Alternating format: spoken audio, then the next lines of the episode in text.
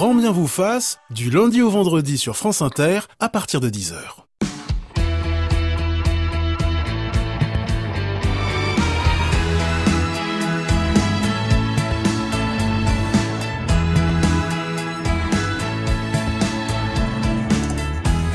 Bonjour à tous, bienvenue en direct ou en podcast. Dans deux semaines, vous voterez peut-être aux élections européennes.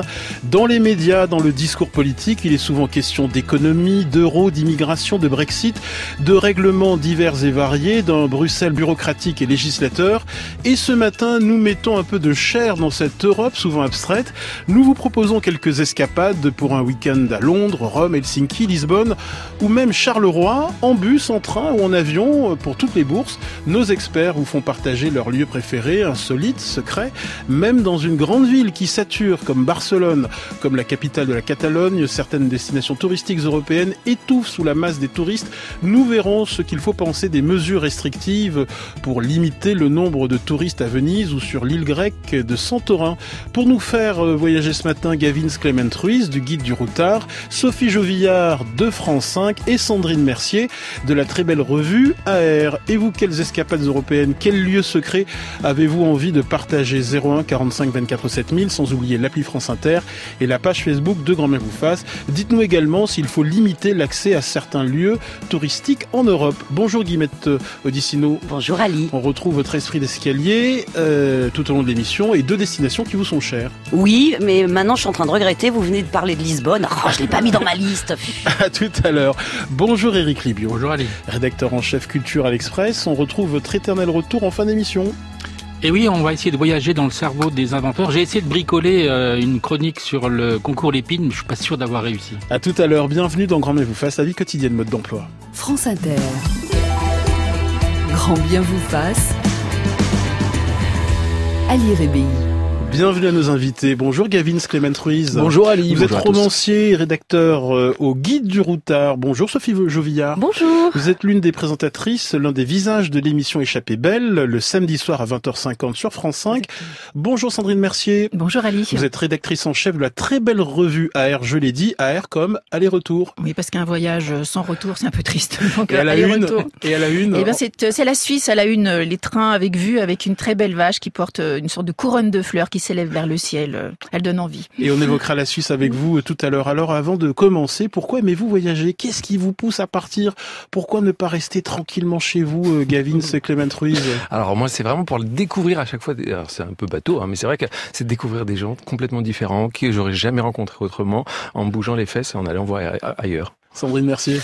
Ben moi, je, je, dois dire que ça m'a sauvé la vie. Pourquoi? Euh, bah, c'était à la fin de mes études, je m'étais un peu trompée de voie, je travaillais chez Danone et j'ai démissionné, je suis partie faire le tour du monde, il y a de ça il y a presque 30 ans maintenant et c'est dans ce tour du monde que j'ai trouvé euh, la rencontre avec les autres, le temps de me centrer sur ce que j'avais vraiment envie de faire et quand je suis revenue, bah, j'ai eu envie d'être journaliste et puis bah, je suis rentrée à France Inter à l'époque. Sophie Jovillard. Bah, je crois que c'est se confronter à d'autres réalités, c'est expérimenter de nouvelles choses et c'est peut-être aussi explorer euh, euh, des choses en soi qui sont bonnes, c'est la tolérance, l'ouverture aux autres, l'ouverture d'esprit et je crois que c'est Sylvain Tesson qui euh, qui cite souvent Blaise Sandrard en disant à qui on posait la question pourquoi voyagez-vous? Eh bien parce que je crois qu'on voyage parce que parce qu'on a envie de s'ouvrir au monde. Oui. Est-ce que le meilleur du voyage euh, c'est l'anticipation comme le remarque si bien euh, Alain de Botton dans son art du voyage Gavin Je pense qu'il faut un petit peu des deux, anticiper et en même temps complètement improviser sinon c'est pas vraiment le voyage. Et puis sur place, c'est ça qui est rigolo. Souvent c'est parce qu'on a vu le chemin qui est devant nous qui est fermé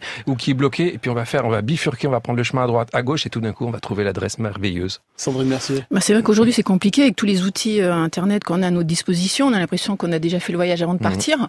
Donc c'est un peu un peu bête, je dirais même, d'utiliser mmh. ces, ces vues à, à 360 degrés de, de, sa chambre, de savoir exactement à quelle heure on va on va aller manger dans tel restaurant. On a même le menu affiché. Euh, donc il y a absolument aucune euh, aucun imprévu. Alors que le voyage c'est quand même ça, c'est l'imprévu. C'est pour ça qu'on y va. C'est aussi pour se perdre. Si tout est balisé, je vois pas l'intérêt de quitter son canapé. Sophie Joliard. Oui, il faut se faire confiance, faut faire confiance aux autres, faut pas avoir peur des autres, faut vraiment aller à la rencontre des autres. Et puis, oui, moi je suis pour l'improvisation en voyage, en l'ayant un peu balisé, en effet, en, en se préparant un tout petit peu. Mais oh, s'il vous plaît, improvisez quand vous êtes en voyage. Guillemette Odissino. Oui, mais c'est c'est très bien, mais il faut pas voyager à ce moment-là avec, vous savez, les grands organisateurs. vous savez, ceux qui vous disent, ah non, non, mais à 8h12, on avait prévu ça. de faire ça. Mon Dieu, mais ça, c'est terrifiant. Mais c'est terrifiant. terrifiant. C'est Ouais, terrifiant. ça.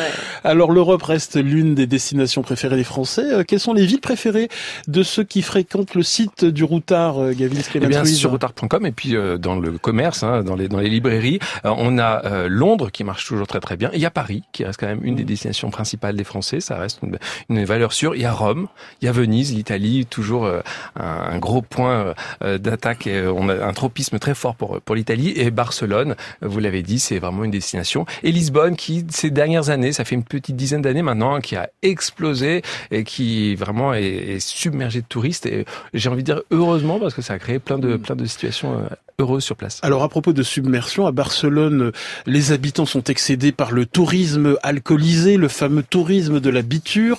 À Venise, les habitants sont noyés par l'invasion touristique. L'île grecque de Santorin a même pris des mesures restrictives, pas plus de 8000 touristes Mhm. par jour pour accéder à ce petit paradis.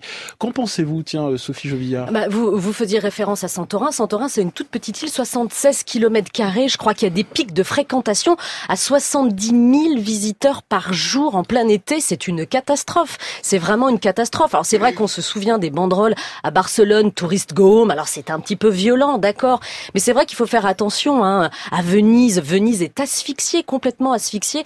Donc il faut vraiment se poser la question. Il faut qu'on soit des touristes aussi responsables. Je pense aussi qu'on peut euh, essayer de voyager hors saison. C'est pas donné à tout le monde, j'entends bien. Mais là, sur les ponts du mois de mai, par exemple, profitez d'un séjour au mois de mai pour aller visiter Santorin, euh, par exemple, plutôt qu'en plein été et de ne pas saturer des endroits euh, comme Santorin ou les Cinque Terre. Hein. C'est où? C'est le même problème en Italie, c'est le même, Les le cinq même, terres. les, les cinq terres, c'est Ah, le même problème. On a fermé des sentiers dans les cinq terres justement pour canaliser le flot de touristes. Mais malheureusement, on peut en citer plein. hein. On peut citer Amsterdam également, qui est une une ville qui souffre de surfréquentation touristique. Sandrine Mercier.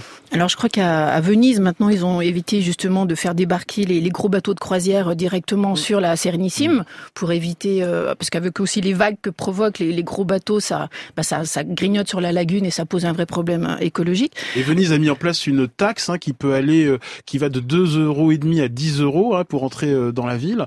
Euh, une taxe qui vise les touristes d'un jour et non pas ceux qui s'acquittent de la taxe de séjour. Alors il paraît qu'ils ont même mis des portiques. Alors moi je suis pas allée récemment pour compter, pour vraiment euh, instaurer un nombre de, de visiteurs maximum. Alors quand vous arrivez, je sais pas à 5000, pof, le portique est bloqué. Comme dans les grandes expos à Paris, vous attendez qu'il y en ait trois qui sortent pour en faire rentrer trois à nouveau. Alors je sais pas comment ça va marcher. Hein. Qu'est-ce que vous en pensez, Gavin Clement Ruiz Bah, je pense que c'est euh, ça va devenir euh, peut-être utile et nécessaire pour ces destinations en effet. Après c'est vrai que l'interdiction euh, c'est pas dans l'esprit routard. hein. On n'aime pas les règles, les lois. euh, c'est pas c'est pas notre. En même temps on a envie d'y retourner quand même. Donc euh, il va falloir qu'on continue. Après c'est aussi les moyens de transport pour y aller qui vont peut-être être obligés d'être euh, adaptés. Euh, Est-ce qu'on doit y aller en avion? Ça pollue. Est-ce qu'on doit y aller en train? C'est un peu mieux. Est-ce qu'on peut y aller en vélo? Pourquoi pas? 30 millions de touristes par an quand même à Venise. Il faut réguler à un moment la fréquentation touristique. Il faut se poser la question. Ça va devenir nécessaire. Bonjour Eudes Girard, bienvenue. Oui, bonjour. Vous êtes géographe, co-auteur du très bon livre du voyage rêvé au tourisme de masse. Euh, voyager, c'est un rêve qui peut vite devenir un cauchemar pour tous ceux qui habitent ces villes européennes saturées. Hein. Oui, alors effectivement, parce que les, les habitants le ressentent comme euh, comme une invasion, euh, notamment à travers la, la perturbation du, euh, du marché euh, immobilier, puisque vous avez maintenant dans certains quartiers beaucoup plus d'appartements qui sont destinés aux touristes que des locations pour les, les- les habitants qui voudraient y rester à l'année. Et donc du coup, cette raréfication de- du marché immobilier classique fait que les prix augmentent considérablement et qu'on est dans les transformés. Finalement, les villes se transforment dans des espaces euh, destinés au, tourisme, d'où le sentiment d'invasion, euh, également renforcé par euh, souvent des comportements euh, nocturnes, parce que dans beaucoup de villes, notamment je pense à Barcelone, euh, on, sont des villes méditerranéennes, on y vit beaucoup, on y vit beaucoup la nuit en fait, euh, et donc du coup, euh, voilà, vous avez une, pollution sonore qui est aussi très importante, d'où ce sentiment euh, d'invasion. Et de votre point de vue de géographe, est-ce que ce tourisme de masse défigure vraiment euh, certaines villes européennes. Alors oui, euh, dans la mesure finalement où euh, fait maintenant pour les touristes, c'est-à-dire que les villes deviennent des espaces euh, conçus pour eux finalement, et, et, et, la vie urbaine classique, la vie quotidienne euh, classique au, au, sein des villes, euh, finalement est, est, clairement perturbée par ces, ces mécanismes-là, parce que concrètement, ça veut dire que vous n'avez que des boutiques à touristes dans certains quartiers, y compris d'ailleurs à Paris. Hein, essayer de trouver une boucherie autour de la place des Vosges à Paris, c'est pas évident. Euh, donc euh, voilà, vous n'avez que des boutiques à, à, à touristes euh, la vie quotidienne et les boutiques classiques reculent considérablement. Donc oui, il y a de fait une perturbation sur le marché foncier, sur la vie quotidienne des, des, habitants. Sophie Jovillard. Oui, il faudrait pas que les paquebots remplacent les gondoles hein, à Venise. que pensez-vous de ces mesures antitouristes, euh, Girard? Alors, elle, elle pose, euh, alors effectivement, c'est aussi encore une fois les, le cas de, de Barcelone, euh, elle pose le, la, la, question de l'intervention du, du, politique et euh, de l'autorité politique, euh, voire de l'autoritarisme politique, sur le, le marché foncier euh, et le marché immobilier libéral. c'est clairement ce qui s'est passé à Barcelone, où alors effectivement il y a eu une dimension un peu salutaire, hein, parce que il fallait bien prendre des mesures, et cette politique urbaine a consisté euh, interdire dans certains quartiers, notamment dans le cœur de Barcelone, interdire carrément euh, la localis la, des, des processus de, de, location par euh, Airbnb, puisque en fait il y avait déjà une saturation très importante. Euh, donc oui, elles se, elles se mettent dans, dans ce cadre-là, mais euh, effectivement, on n'est plus du tout dans un marché immobilier libéral. Mais à la limite, pourquoi pas? Mais donc il faut accepter une forme d'autoritarisme politique. Sandrine, merci. Oui, vous posiez la question si c'est cette surfréquentation abîme en fait la ville. Moi j'étais à Dubrovnik il y a pas très longtemps et c'est vrai qu'il y a peu de temps euh, dans la vieille ville il y avait 3000 habitants donc des, vrais euh, habitants de Dubrovnik et aujourd'hui il ne reste plus que 800.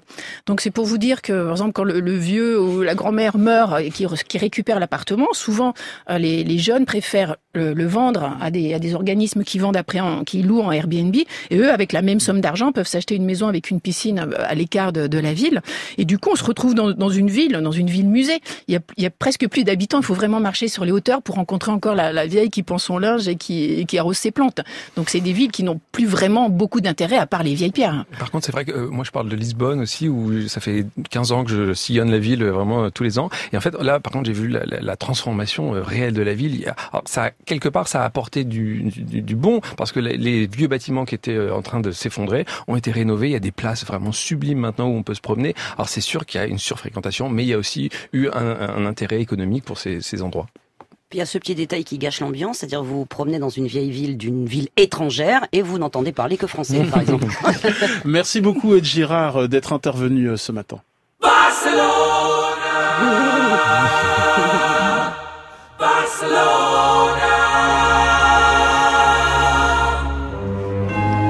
Oui, je sais, c'est kitsch, Freddie Mercury et Montserrat Oh Cavalier. non, Non, c'est non, alors je me fais le porte-voix de notre réalisatrice euh, Stéphanie Texier qui trouve ça très kitsch.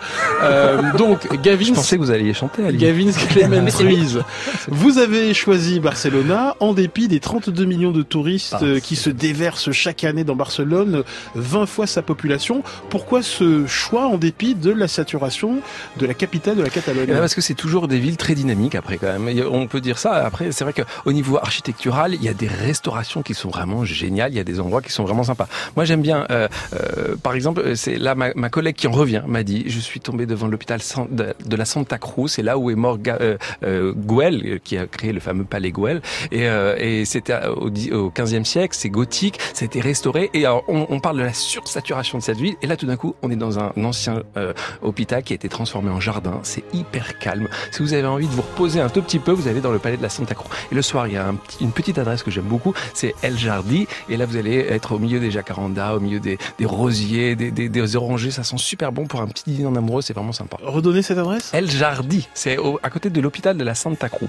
Et euh, où boire une bière Ou boire une bière. Alors là aussi, le côté, ah, il a soif. Euh, là, euh, avec modération toujours. Bien et il, sûr. et il faut, euh, là aussi, c'est le côté très novateur de la ville. C'est Jean Nouvel qui a restauré euh, la, la, la, la, la brasserie Moritz, la fameuse la fameuse bière qu'on a qu'on boit en arrivant, qui a des origines alsaciennes, euh, comme on ne sait pas assez, mais on l'entend avec le nom. Et donc, on, on prend des petits tapas qui ont été, euh, qui ont repris l'imaginaire alsacien. Vous allez voir, c'est assez rigolo. On prend sa bière bien fraîche et surtout, on est dans un lieu imaginé par Jean Nouvel. Donc Donc c'est complètement surréaliste. Il y a le côté ancien et le côté très moderne. C'est ça que j'aime bien. Rappelez le lieu euh, où aller à Barcelone pour éviter la cohue. L'hôpital de la Santa Cruz, l'ancien hôpital de la Santa Cruz. Sandrine Mercier, euh, Barcelone éclipse euh, souvent le reste de la Catalogne. Euh, vous nous conseillez de passer un week-end dans l'arrière-pays de Lieda, à deux heures des célèbres Ramblas. Oui, c'est vrai que j'avais fait un reportage là-bas pour le magazine AR. Et là, j'ai vraiment découvert qu'en quittant Barcelone, en deux heures, on peut visiter vraiment, c'est un carnet de campagne, hein, comme on les aime bien aussi sur France Inter. C'est vraiment l'arrière-pays avec, il y a un village, par exemple, à Peneyes, où vous trouvez plus de 50 fresques d'artistes sur les murs. Ils ont peint sur les hangars agricoles, ils ont peint sur euh, sur les, les, vieilles maisons abandonnées. C'était un village complètement en perdition. Et depuis qu'ils font venir ces artistes, ces tristes, ces street artistes de chaque chaque année au mois de mai, c'est vraiment euh, c'est vraiment un super spectacle. On les voit peindre en direct et toutes ces fresques restent sur les sur les bâtiments. Donc ça fait venir vraiment maintenant des tas de, visiteurs. C'est vraiment vraiment chouette. On, voit des chouettes bleues qui ouvrent leurs ailes. On voit des, des mosaïques de, de renards géants sur des sur des hangars. Et un peu plus loin, on peut prendre le train des lacs. Là, on se croirait vraiment dans, dans le Far West, dans l'Ouest américain. On traverse des Enfin, c'est complètement inattendu de, de, cette région. On est à deux heures de, de Barcelone. Et à l'arrivée, à Salars des Payars, il y a un village à nouveau. Donc là, on, est vraiment dans quelque chose de rural, mais c'est vrai, la vraie Catalogne, j'ai envie de dire. Et là, il y a un collectionneur qui a, qui a déversé toutes ses collections de d'anciennes de, d'anciens produits de coiffeurs, d'épiceries, de bars, de pharmacies. Il a réouvert tous ces petits commerces. On a l'impression d'être au début du, 20e siècle. Et c'est vraiment des endroits comme ça euh, où on, se sent on se sent loin, loin de la ville justement, loin de Barcelone et, de ces, ces avenues ou ces rue de la piste, comme ils disent sur place quand ils s'amusent là-bas, parce que le matin, quand vous sortez de chez vous, c'est vraiment pas agréable. Et on a même à Montsec, on a un parc astronomique. Et c'est tout, tout, tout, ce massif de, de montagnes a été est un des plus beaux endroits au monde, un des plus purs ciels du monde pour voir pour voir les étoiles le soir. Il n'y a pas un seul nuage pendant 300 jours. C'est une sacrée publicité quand même pour cette pour cette région. Et là, on est dans l'arrière-pays de Lieda, c'est ouais, ça? On est à Montsec exactement pour le parc astronomique. Allez, quelles destinations européennes mmh. conseillez-vous pour un week-end? Certains appellent ça des city breaks. Racontez-nous tout au 01 45 24 7000 sur l'appli France Inter et sur la page Facebook de Grand Bien vous fasse. Alexia Rivière et Claire Destacan m'ont aidé à préparer cette émission avec Nicolas Beauve et c'est réalisé par Stéphanie Texier. Looking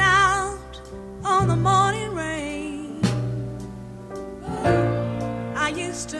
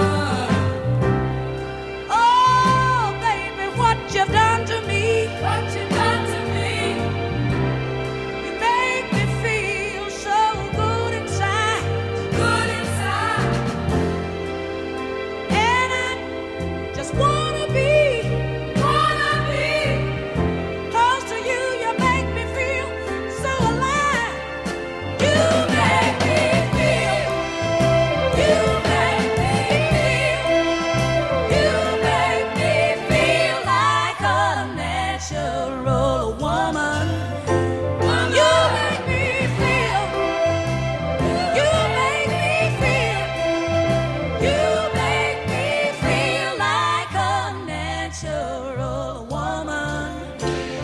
Qu'est-ce que ça fait du bien, Rita Franklin Le titre, Guillemette Odissino A Natural Woman. Alors allons-y, franchement. Hôtel des voyageurs. Grand bien vous fasse. Il y a la Pagos, les allées. Je leur en foutre, moi, des voyages. Sur France Inter. 10h26 et ce matin, à deux semaines des élections européennes, nous vous proposons quelques escapades qui font du bien en Europe. Le temps d'un week-end et Mathieu nous dit, euh, bah dis donc, vous parliez d'économie d'énergie et de changement de mode de vie pour sauver la planète et aujourd'hui on cause week-end à Venise, aller-retour en avion compris, vous devriez faire une émission sur la cohérence. Euh, si vous bien, Mathieu, mon cher Mathieu, si vous m'avez bien écouté au début, on a parlé de train, de bus, euh, on peut y aller à vélo aussi, hein, pourquoi pas euh, à Bruxelles ou euh, je ne sais où. Gavin Clement Ruiz, on n'est pas obligé de prendre l'avion euh, Bah oui, en surtout, Europe. Moi, j'att- j'attends l'avion électrique avec impatience. Euh, On prévoit normalement 2020, 2030, et les, les- on nous dit qu'on pourra faire Londres-Amsterdam avec une compagnie à bas prix et que je ne nommerai pas en avion électrique, donc euh, en 2030. Sophie Jovillard. Oui, on peut voyager en France aussi, la plus belle destination mondiale. Et en effet, on n'est pas toujours obligé de prendre l'avion. C'est bien aussi le voyage à un rythme lent. Sandrine Mercier. Alors moi je suis d'accord avec Mathieu, c'est vrai que c'est une hérésie aujourd'hui de dépenser du carbone euh, pour un week-end. On est quand même dans une urgence euh, climatique. Et euh, par exemple les Suédois, on en parle dans le dernier AR, ils ont inventé un mot qui qui s'appelle le flygskam, je me lance, hein, le flygskam. Ça s'appelle la honte de voler. Mm. Alors les Suédois étaient les plus gros consommateurs en fait, euh, quatre fois plus que, que la moyenne européenne pour dépenser justement des, des, des week-ends en avion. Et maintenant ils ont déc- décidé de reprendre les trains de nuit. Et ils ont même un mot pour dire qu'il faut que, à quel point c'est bien et c'est, on a une bonne conscience de revoyager en train, en bus et d'abandonner. Il y a cette honte de vieux, de voler donc. Mais si on Mm. était cohérents, s'ils étaient cohérents, ils abandonneraient également euh, leur portable, leur connexion internet, etc. Vous voyez, euh, Et puis c'est on pas peut, si simple que ça. on peut aussi compenser son empreinte carbone hein, en s'associant, euh, voilà, en donnant, en faisant des dons à des associations pour replanter, pour euh, replanter des arbres. Il y a eu un message cette semaine de Jean-François. Rial, qui est le PDG de Voyageurs du Monde, qui a demandé à ce qu'on plante des arbres justement. Il va le faire et il le fait euh, pour euh, toutes les, pour compenser le CO2. Faut pas consommé. diaboliser non plus les compagnies aériennes. Guillemette Odissino. Mais le train de nuit, c'est tellement bien. Mais il y en a de moins mais a malheureusement. Il y en a de moins a. Et il y a, a plus les petites cabines où on- moi j'étais dans une petite cabine avec ma maman quand on prenait le train. Non mais c'est vrai, enfin c'est des souvenirs ça. Elle a On- les yeux qui brillent. Guillemette. c'est Mais oui, mais bien ça, sûr que c'est des a souvenirs de d'enfance. On n'a pas besoin de faire le transsibérien pour avoir des souvenirs de cabine de nuit. Arriver à Venise en train de nuit, je vous raconte pas, C'est sublime. On arrive le matin, on est au milieu de la lagune, c'est c'est sublime. Alors attends, euh, on est dans cette rue là. Ouais. pour aller à Big Ben, normalement, on tourne à gauche, puis à droite, on passe le pont et on y est quoi. T'es sûr là? Bah, euh, je suis sûr, euh, je sais pas. Tu veux pas qu'on demande à quelqu'un? Oh non, c'est là, ça fait touriste ça. Bah, nous, on est les touristes. Ouais, c'est pas con. Bah oui. Ouais, attends. Excuse, excuse. Uh, we are, euh, comment on dit euh, rue en anglais? Street? Oui, c'est Yeah. ça. Voilà, euh, in that street and uh, uh, uh, uh, Euh, euh, euh, we want to, go to, to, to the Big Ben. Big Ben. Ok, alors vous prenez la première à droite et la deuxième à gauche, vous y êtes. Oh, non, non, non. Mais qu'est-ce qu'il y a Mais non, on voulait parler anglais, nous. Ah, excusez-moi Ah, mais c'est chiant. Oh merde. Bon, c'est pas grave, on à quelqu'un d'autre. euh. Bah oui. Excuse me. Excuse me. Oui, je peux vous aider. Ah non C'est pas vrai, il y a que des Français ou quoi? Il y, a plus de beef ou quoi là? Oh Debout là Oh! Non, moi je voulais parler anglais. Oh Extrait d'un gars une fille. Alors, Gavin Clement Ruiz, rédacteur routard, vous avez choisi Londres pour un week-end avant ou après le Brexit. Euh, ça reste, ça reste l'une des destinations français, euh, préférées des Français. Ouais. Euh, une balade peut-être hors euh, des sentiers battus? Ça reste justement, je reviens là-dessus, très très apprécié des Français parce que l'Eurostar, c'est hyper facile Mm. en deux heures et demie depuis Paris. Alors une balade que j'aime beaucoup, euh, moi j'aime bien aller dans une, euh, pas loin de la Wallace Collection. Tout le monde va au British Museum, tout le monde va à la Victorian Albert Museum, c'est sublime, il faut y aller. La Wallace Collection, c'est un petit musée, on dirait un musée de, de, de cartes postales. C'est c'est hyper paisible, hyper euh, hyper calme. Il y a pas grand monde, il y a des vieux parquets qui craquent et c'est sublime au mur. Et juste à côté, il y a une adresse de, de, de, de délicatessen à l'anglaise. Les, les messieurs, ils sont bien ceinturés dans leur euh, tablier blanc. Ils ont un petit chapeau et ils vous servent un pastrami. Je vous raconte même pas, c'est à tomber par terre. À des prix pour Londres, c'est euh, c'est vraiment très très bon marché. C'est même pas à 4-5 livres le, le, le sandwich ou la soupe bien chaude en hiver. euh, Là, en, en même temps, en ce moment, c'est pas mal. Euh, Le ça, nom du délicatessen alors c'est Paul Roth and Delicatessen. C'est vraiment une adresse typique, euh, bien cachée. Je l'ai trouvé par hasard en prenant, un, prenant, en prenant un petit chemin de traverse justement à Londres. et, et le musée euh, méconnu? Alors, le musée alors, méconnu, la Wallace Collection, c'est quand même assez Oui. connu, mais c'est moins fréquenté que les autres grands musées. Et puis il y a la National Portrait Gallery aussi qui est une merveille. Oui, c'est juste à côté. C'est pas beaucoup plus loin. Ce qui est bien à Londres, justement, c'est qu'on peut tout faire à pied. Là aussi, Mm. c'est pas mal pour l'empreinte Et carbone. puis la plupart des musées publics londoniens sont, sont gratuits. On l'oublie Hein souvent, mais le British Museum, la National Gallery, euh, le, le- le Victorian Albert Museum, c'est gratuit. Où dormir euh, Vous avez Où dormir Il y a plein d'adresses que j'aime beaucoup, mais si vous voulez, euh, vous pouvez aller euh, euh, à- au Clink 78. C'est pas loin de la gare de Saint-Pancras. C'est une adresse vraiment très rigolote. C'est- un ancien tribunal qui a été transformé en, en auberge. Euh, alors c'est aussi bien pour les jeunes, euh, auberge de jeunesse, mais aussi bien pour des chambres doubles, pour des personnes qui se qui, un peu plus âgées, on va dire. Euh, c'est ouvert à tout le monde. Ce qui est rigolo, c'est qu'on peut dormir dans les cellules où étaient euh, étaient enfermés les les les, les, les préjugés. Euh, donc il y a eu Charles Dickens qui est venu ici et qui a été enfermé, qui a écrit une partie de du- d'une de ses œuvres. Il y a aussi les Clash qui sont venus là. Euh, moi j'aime bien. C'est alors c'est faut pas être euh, faut pas être claustrophobe. Hein. On vient vous fermer puis on ferme bien la porte devant vous avec la porte qui tourne. Et euh, c'est vraiment sympa. Rappelez le nom. Alors c'est Clink 78 et ça coûte entre 20 et 30 livres la nuit par personne. C'est vraiment très très bon marché pour euh, pour Londres parce que c'est pas c'est pas gagné. Tiens, on va aller euh, à Gand, euh, euh, en Belgique, facilement accessible en train, en Thalys. Qui a choisi Gand autour de la table? Alors moi j'avais choisi Charleroi, c'est Ah en non, Belgique. alors non, mais pardon, c'est Sarah Dawalibi qui avait euh, Ah oui. choisi euh, Gand, mais elle n'est pas là, on va la reprendre. En revanche, vous avez choisi euh, Charleroi, Sandrine Mercier. Ça, c'est une autre original. ville, une Ah, autre ville, original, oui. une autre ville de Belgique. Pourquoi Ouais. Charleroi, qui est pas réputée euh, pour être la ville la plus belle au monde, Non. même si c'est là où C'est ma, grand- euh, ma grand-mère est née à Charleroi, donc je, je vous remercie. Et dans ce dernier numéro, on parle de bagnole de l'or, mais vous m'avez dit Et là, que c'est ma votre tante. Ma tante Oui, habite d'accord. Alors Charleroi, oui, parce que bah, c'est quand même une ville qui a de la gueule, même si elle a été élue la, la ville la plus moche Ouais. du C'est monde. de lui redonner ses lettres de noblesse. c'est-. C'est pour ça aussi que ça vaut le coup d'y aller. Ce serait vraiment une grave Mais C'est erreur. génial déjà de Ouais. dire De ça. Je suis allée dans la ville la plus moche du monde, c'est super. Les pauvres. c'est pas parler comme ça. Non, mais ils savent surfer là-dessus, justement, Ah, parce c'est que c'est vrai que la ville était une des plus riches du monde, par contre, au 19e. Et puis bon, bah, c'est les hauts fourneaux, les mines, tout ça a fermé. Et aujourd'hui, c'est vraiment une, une ville unique. On peut se balader dans des friches industrielles. Il y a des parcours de street art le long de la Sambre.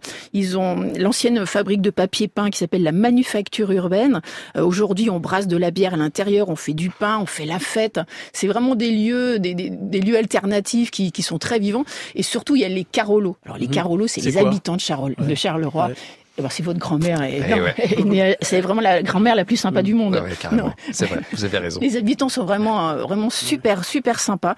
Et il faut quand même savoir qu'à Charleroi sont nés les Schtroumpfs, Magritte, euh, Lucky Luke aussi. Et, et donc ta grand-mère. et- et donc les amateurs de BD aussi trouveront vraiment de, de quoi faire. C'est vraiment une ville, euh, c'était une, une ville dans la déroute et on peut faire des balades urbex, on peut, on peut aller euh, comme ça euh, crapahuter dans des anciennes, dans des anciennes usines qui ont fermé. euh, on fait ça un peu en loose day quoi. Gavin Clement Ruiz sur Charleroi. Bah c'est ma grand-mère. hein. Moi j'ai des souvenirs. Alors, je l'ai vu euh, quand j'étais tout petit et c'était vraiment euh, c'était à l'abandon et tout ça. Et là ces dernières années c'est c'est magnifique. Enfin ils ont euh, au niveau du tourisme industriel c'est vraiment génial. Si vous voulez euh, vous vous détendre pour un week-end c'est vraiment parfait euh, pour une autre vision. Il y a Gand. euh, si vous allez à Gand où tout est vraiment très propre ou à Bruges encore plus on se croirait à Disneyland.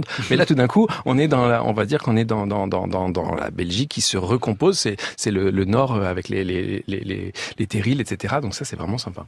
Euh, Sophie Jovillard euh, d'Échappée Belle sur France 5, euh, pourquoi passer un week-end à, à Dublin? Pourquoi aller Ah euh, dans la capitale de la République d'Irlande ben, pourquoi pas, j'ai envie de vous dire, parce que c'est vrai, euh, c'est vraiment une destination qui est euh, qui est très prisée euh, euh, des jeunes et des moins jeunes. C'est réputé comme étant une des villes les plus accueillantes d'Europe. Donc, faut y aller parce que c'est vraiment une, une capitale euh, à dimension de, de village. Vous voyez, Euh, on peut vraiment s'y balader euh, à pied. C'est très vivant et puis bon, l'esprit un peu viking et celte hein, euh, des, des Irlandais euh, euh, donne envie, euh, voilà, de se confronter à cette cette bonne ambiance qu'on retrouve dans les bars. Alors moi j'ai un coup de cœur euh, de découverte et de, de balade, c'est vraiment euh, découvrir euh, le fleuve Liffey en kayak. C'est comme si finalement vous traversiez euh, Paris sur la Seine en kayak. C'est vraiment le meilleur moyen de découvrir l'architecture d'une ville. Vous passez entre autres sous euh, le pont Samuel Beckett. Vous comptez à peu près euh, deux heures, deux heures de balade, et c'est quand même assez exceptionnel de découvrir une ville comme ça. Et Je vous vous- vois bien en kayak, Eric Libio. Ah oui, vous devriez essayer. On le fait ensemble si vous voulez. Mais avec plaisir, mais j'ai déjà fait euh, au Québec, alors c'est pas en Europe, hein, mais Merci. euh, et c'est, c'est, ah bah je vous le dis, je sais pas si vous êtes très très bon en géo, il paraît que vous êtes très nul en géographie, Quel menteur. on l'a vu tout à l'heure, euh, et c'est vrai que c'est très agréable de découvrir les côtes euh, Oui, en, kayak, Ah, moi, donc, du coup par l'autre côté, J'adore. alors que d'habitude on fait Et puis c'est vrai que c'est une ville qui est en pleine tourmente hein, avec le, le Brexit, la situation irlandaise. Donc euh, il faut aller les voir, hein, ces, ces, euh, ces amis irlandais. Et où dormir? Alors- une adresse?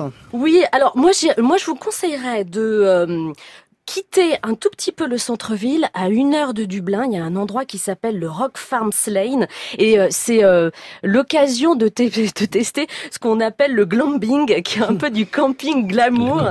En fait, c'est en fait c'est une, une ferme bio-organique où il y a différents types de logements. C'est à côté d'un très très beau château qui est la propriété euh, de la famille.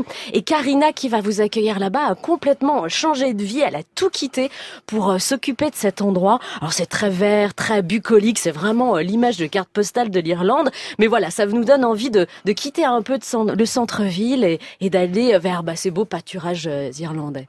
Et où aller boire une bière avec euh, modération Alors évidemment. toujours avec modération parce que c'est vrai quand on voyage, hein, c'est un peu le maître étalon, la bière. Où est-ce qu'on peut aller euh, boire une bière?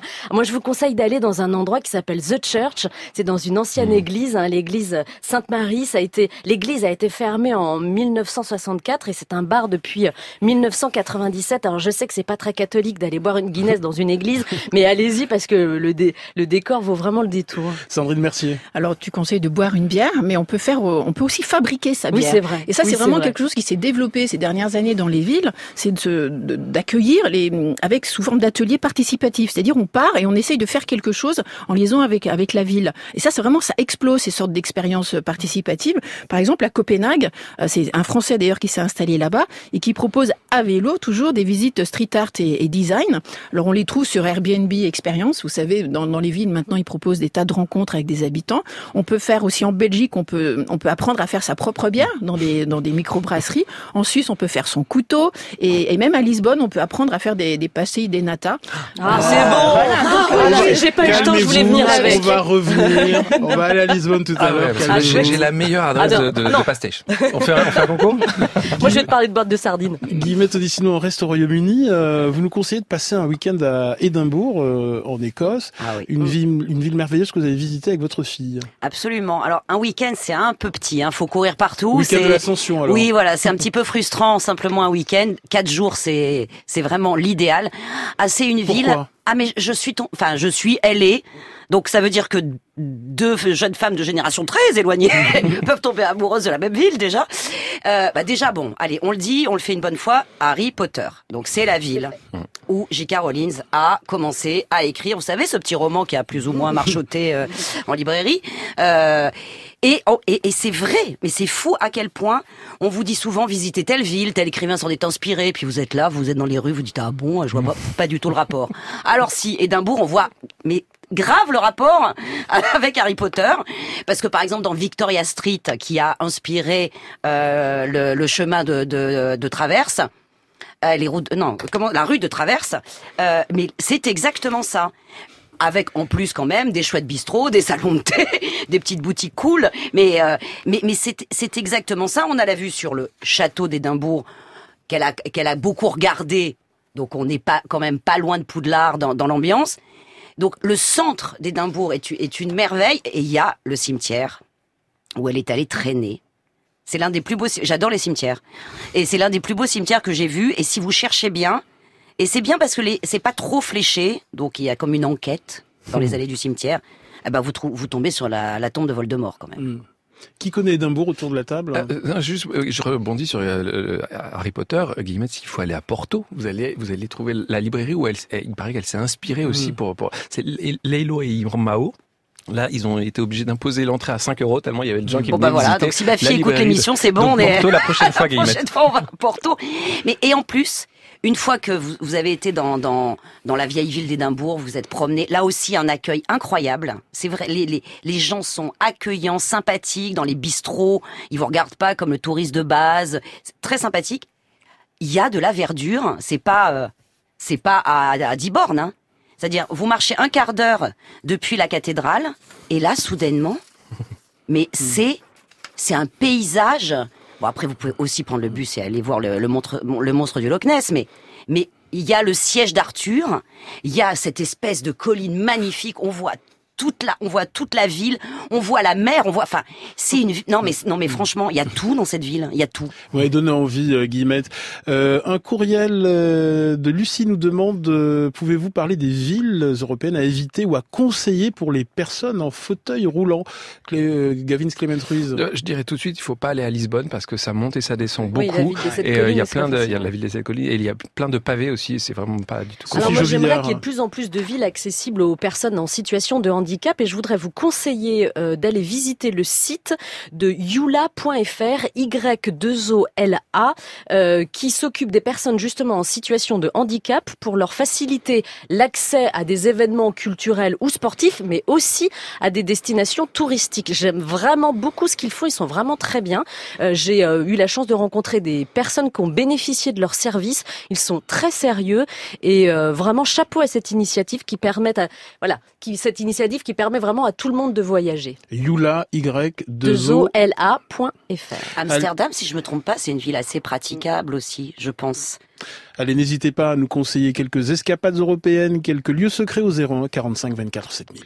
Quand je vois dans tes yeux d'enfant que je deviens con, tout petit tellement je suis un grand, grand petit con. Quand je vois dans tes yeux d'enfant que je deviens con, tout petit tellement je suis un grand, grand petit con. Je vous passe devant, j'étais là avant vous, vous ne m'aviez pas vu Je n'ai pas une minute, à moi ni à personne, je suis mon propre but. Au grand petit con. Quand je vois dans tes yeux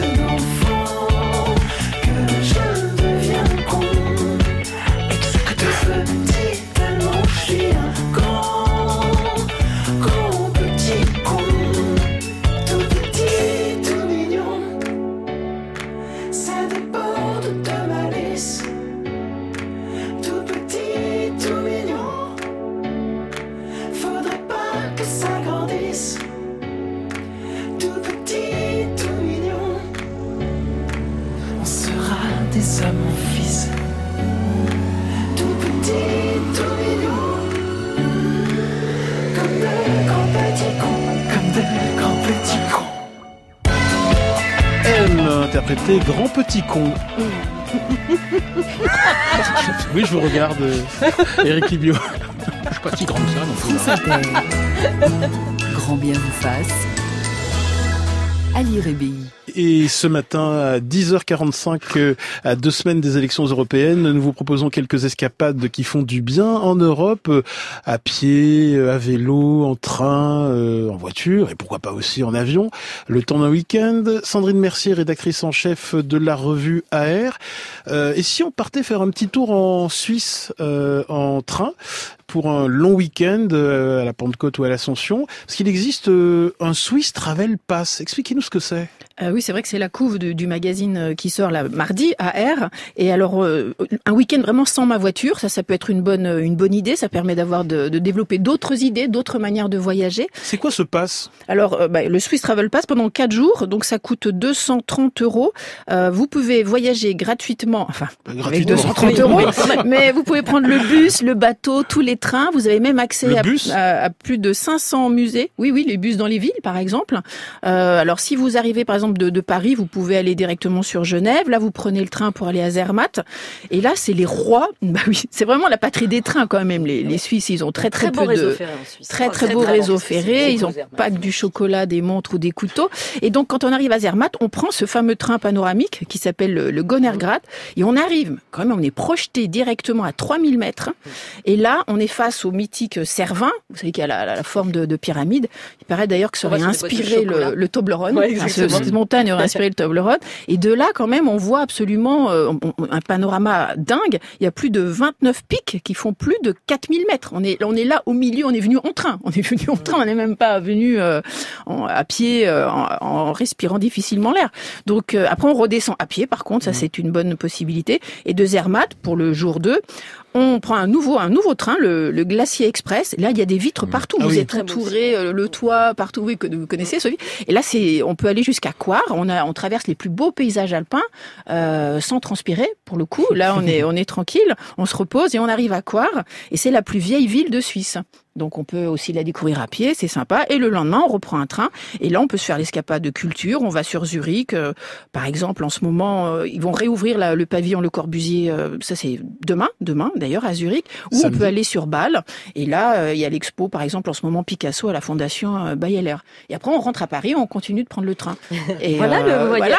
Voilà l'exemple même du voyage au rythme lent. hein, Sophie qu'il faut- Jovillard, qu'il faut- vous faut conseillez la. Suisse aussi? Oh oui, oui, parce que je crois que tout ce que tu viens de décrire est absolument exceptionnel. Et puis, euh, c'est vrai qu'une fois de plus, j'insiste sur la qualité du réseau ferré en, en, en Suisse. Je pense que c'est peut-être le meilleur euh, moyen de transport pour euh, découvrir euh, cette destination. Gavin Clement On en a Ruiz euh, du routard. Un routard. Ah oui un routard Voilà. sur la Suisse avec les, les- les- les voies ferrées. En effet, c'est le, le Zurich. Moi, j'aime beaucoup cette ville. C'est, euh, euh, c'est, on peut tout faire à pied là aussi. Euh, c'est, il y a, un, c'est, c'est un condensé de, de, de montagnes, de villes, de, de, de- d'urbanité, mais très très simplement euh, abordable. Moi, j'ai adoré cette ville. Ça m'a vraiment fait du bien. Euh, un courriel nous demande, je suis une maman célibataire, j'aimerais bien voyager avec mon fils de 4 ans, y a-t-il des villes européennes favorables aux enfants? Euh, Gavin Ah ça, je teste tous les week-ends. Euh, J'ai envie de dire, euh, alors euh, Londres, ça plaît beaucoup. Hein, c'est pour les, les enfants le Science Museum. Allez-y, le National History Museum, c'est génial. Il y a des dinosaures, il y a des, il y a des choses vraiment superbes que les enfants vont adorer. On monte dans un bus, on monte à l'étage. Le, le, le fameux Double Decker, ça s'appelait beaucoup. Et sinon Lisbonne aussi. Là, il y a un l'Océanorium que je conseille. Euh, c'est un des plus grands, euh, un des plus grands pardon aquariums de, de- du monde, euh, de- d'Europe surtout, euh, avec un mélange de, des- des saisons. Donc on fait le tour, euh, on est tout autour d'un grand bassin et tout d'un coup il y a une loutre qui se promène avec un, un requin, qui se promène avec un, un autre animal et on, on passe du froid au chaud, au tempéré. Et donc c'est vraiment super pour expliquer aux Rappelez enfants. le nom Ça s'appelle l'Océanorium, c'est au Parc des Nations au nord de Lisbonne. Et l'avantage avec Lisbonne, vous prenez un petit train encore pendant 40 minutes et vous arrivez à Cascais, vous êtes sur les plages et là vous pouvez passer une journée À la euh, pour, plage. pour vous baigner à la plage. L'Alfama a conservé ses volets d'escalier, ses culs-de-sac tortueux, ses murs délavés et son esprit populaire. C'est le seul quartier à avoir résisté au tremblement de terre de 1755. Matrones imposantes, gamins espiègles, artisans affairés, voilà le vrai peuple haut en couleur de la Lisbonne séculaire.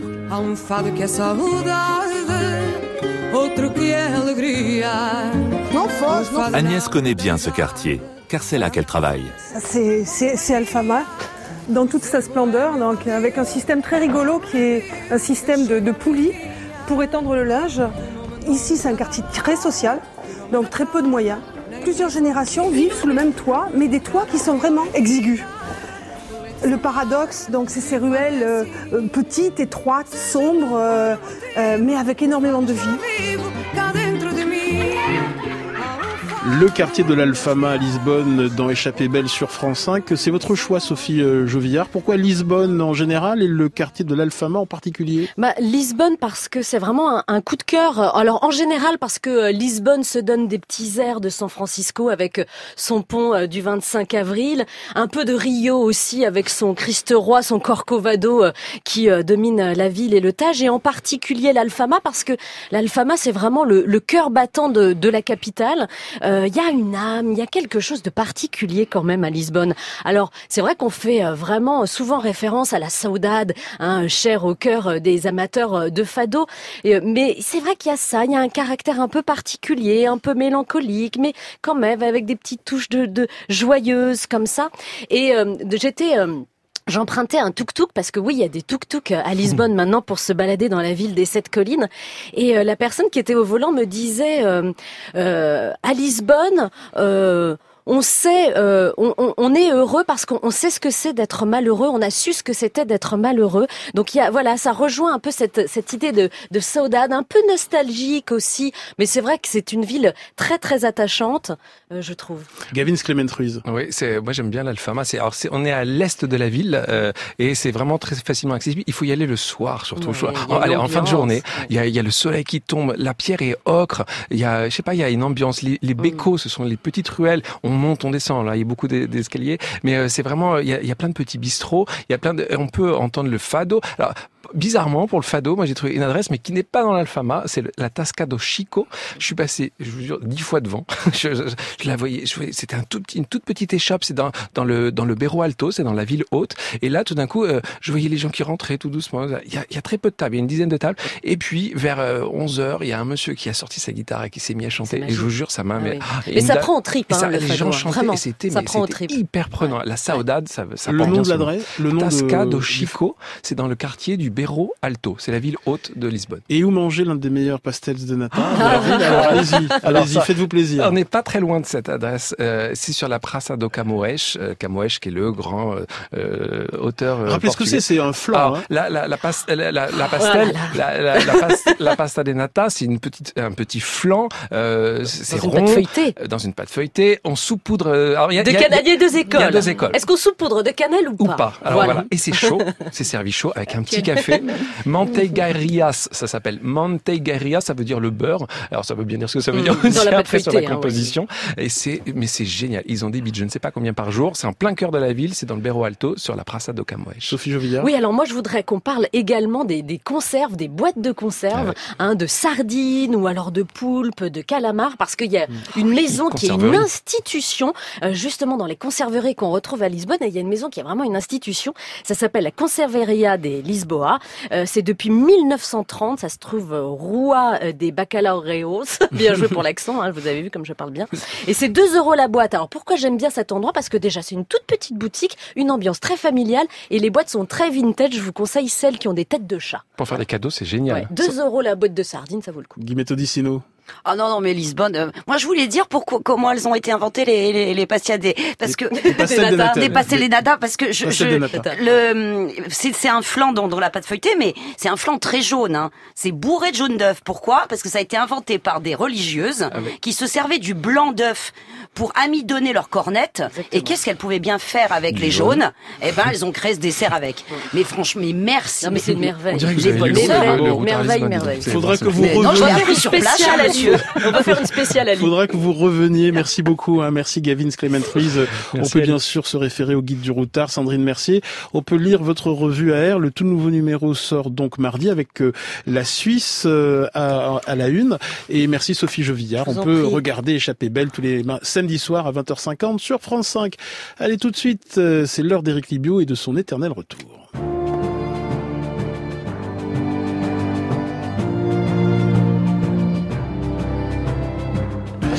L'éternel retour d'Éric Libio de l'Express.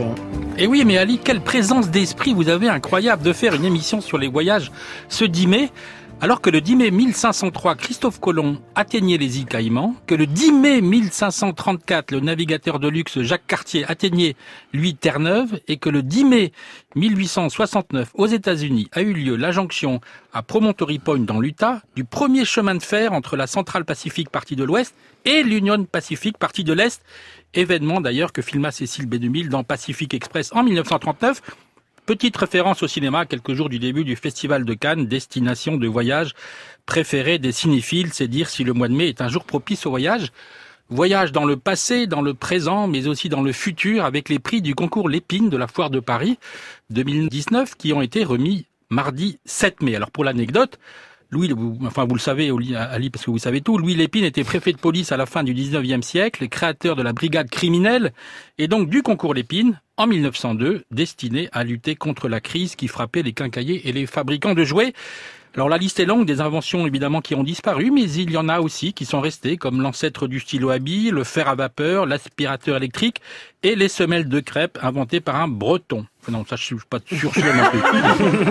La médaille d'or euh, 2019 est allée euh, au Live for Life. C'est un parasol euh, en forme de feuille, pas de prise au vent, mais une prise USB.